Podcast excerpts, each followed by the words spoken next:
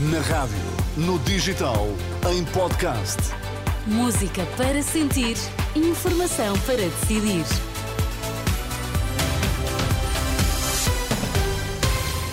Manhã de sexta-feira, hoje é dia 16 de fevereiro. Bom dia, André Rodrigues. Bom dia, Inês. Quais são os destaques desta edição das 7? As políticas públicas para a habitação foram um falhanço. É preciso um pacto de regime, apelo de um economista para o escutar nesta edição às 7. Crimes sexuais, violações.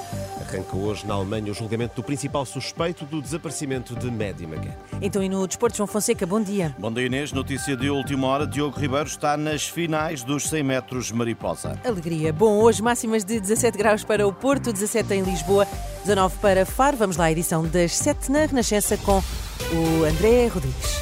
Há um falhanço das políticas públicas na habitação, é preciso um pacto de regime para o setor. O alerta é de Ricardo Guimarães, economista, diretor da Confidencial Imobiliário. Em entrevista ao programa Dúvidas Públicas da Renascença, este economista defende um plano de longo prazo para a habitação o que tem sido feito fica aquém das necessidades e perde-se por falta de acompanhamento e continuidade. Tem havido algum voluntarismo que não tem eh, se calhar sido capaz depois de avaliar os resultados daquilo que são as, as políticas que são desenhadas e em face, enfim, desses resultados revisitar e ver o que é que pode ou não ser útil do ponto de vista de encontrar soluções. Claramente há um falhanço das políticas públicas em matéria de habitação. Certo do programa Dúvidas Públicas desta semana com Ricardo Guimarães e um dos temas da atualidade, a crise na habitação, é uma conversa para ouvir uh, amanhã, depois do meio-dia, e que fica uh, disponível no site da Renascença, rr.pt e também em uh, podcast.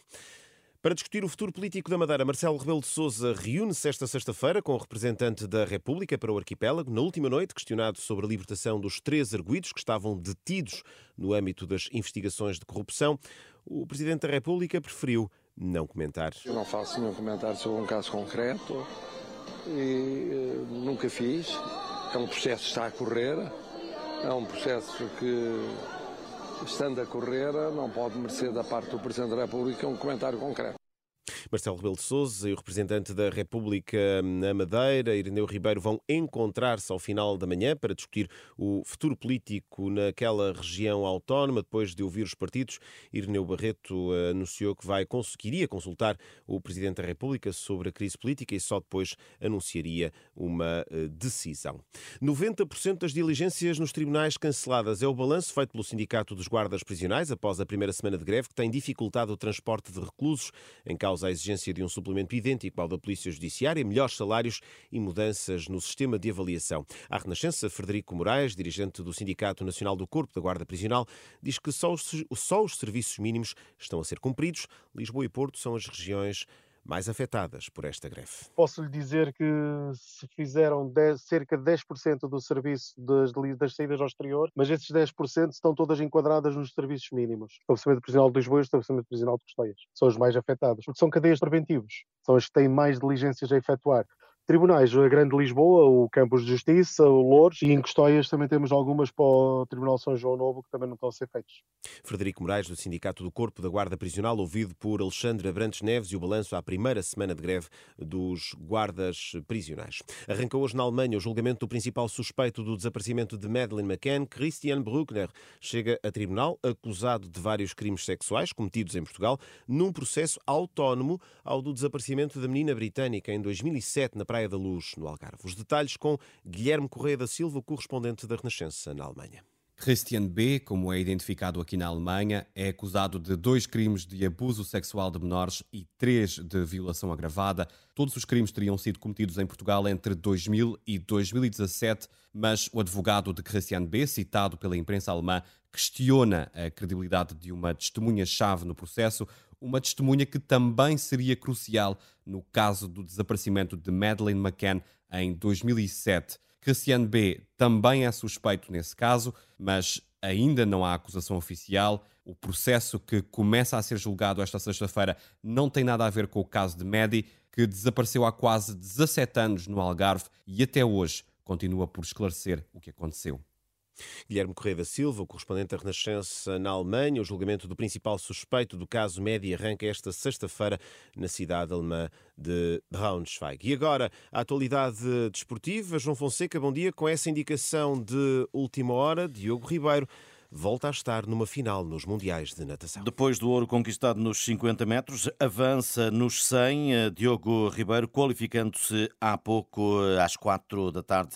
Novo momento para o nadador português. No futebol não está decidida a eliminatória, mas com uma derrota por 4-2, a tarefa do Sporting de Braga será muito complicada. João Montinho assumiu ontem, após o mau desempenho dos bracarenses diante do Carabag, essa derrota na primeira mão do play-off da Liga Europa e depois da goleada em Alvalade. Não merecemos a vitória, não merecemos, se calhar, nem, nem sequer o empate. Acho que todos nós, a começar por mim, temos de dar muito mais temos que dar o nosso máximo. Não pode ser só na qualidade, temos também no querer, na vontade, na ambição, na, na, na raça, porque senão não, não conseguimos achar. Já o Benfica teve vitória sofrida no Luz, 2-1 com o Toulouse, alcançado já nos descontos. Com distinção, apresentou-se o Sporting em Berna, na Suíça. Triunfo por 3-1 que abre as portas do apuramento, como defendeu António Adana ontem, foi o capitão dos Leões. Sim, só que, que fizemos um, um grande jogo, não é? é... Tuvimos muchas transiciones para, para matar, si callar, eh, o más cedo, con, con más goles, mas eh, un buen primer partido de, de eliminatoria y e encaramos o segundo com um resultado a favor. Sporting, Benfica e Braga voltam a jogar dia 22 a segunda mão, os Leões em Alvalade, o Benfica em França e os Bracarenses no Azerbaijão. E João Fonseca e as notícias do desporto. E André, eu hoje acordei tarde, é mesmo verdade, mas não fui a única. Parece que o poder político também acordou tarde para o problema da falta de professores e não sou eu que digo. A acusação é do diretor da Associação de estabelecimentos de ensino particular e cooperativo numa entrevista à Renascença. Sim, Rodrigo Queiroz e Melo pede mudanças estruturais para libertar mais professores para a atividade do ensino. Em declarações à Renascença, o presidente da Associação de Estabelecimentos de Ensino Particular diz que uma das soluções poderia ser a junção dos primeiro e segundo ciclos, à semelhança do que acontece em vários países europeus. Se não tivermos modos e instrumentos para tentar integrar convenientemente estas crianças no sistema educativo, estamos como país daqui a uma década a ter questões sociais e de conflito e de exclusão uh, que vemos muitos dos nossos parceiros da Europa a terem, que não foram capazes de uma integração capaz e que não desejamos de forma nenhuma que cheguem a Portugal. Aqui Rodrigo Queiroz e Melo a dizer que teme um aumento da conflitualidade social por causa do aumento do número de imigrantes nas escolas, não apenas na escola pública, mas também nos colégios privados. Rodrigo Queiroz e Melo que pedia, pede ao governo, pede aos candidatos eh, que eh, pensem numa solução, mudanças estruturais para libertar mais professores para a atividade de ensino. São declarações registadas pela jornalista eh, Fátima Casanova no âmbito de uma série de entrevistas em em que vários setores deixam recomendações aos hum, candidatos às eleições de 10 de março. A fechar, Inês, deixa-me dizer-te que eh, pela primeira vez as exportações eh, de azeite ultrapassaram os mil milhões em 2023, uhum. um aumento de 193 milhões em relação ao ano passado, são dados avançados pelo jornal Expresso. Portugal exportou menos quantidade de azeite, mas com a inflação e com os preços a subir, ah, foi, acabou, ora, pois. Acabou por, haver, por haver uma subida na faturação. Apesar deste balanço positivo, houve uma quebra no consumo do azeite. No último Está ano e meio. Caro. Sim, no último ano e meio a subida foi de quase 60%. Impressionante. E sente-se quando. Ora, pois, Sim, ora, sim. pois, quando vamos ao supermercado. Até já, Até já. André, são 7 e 8.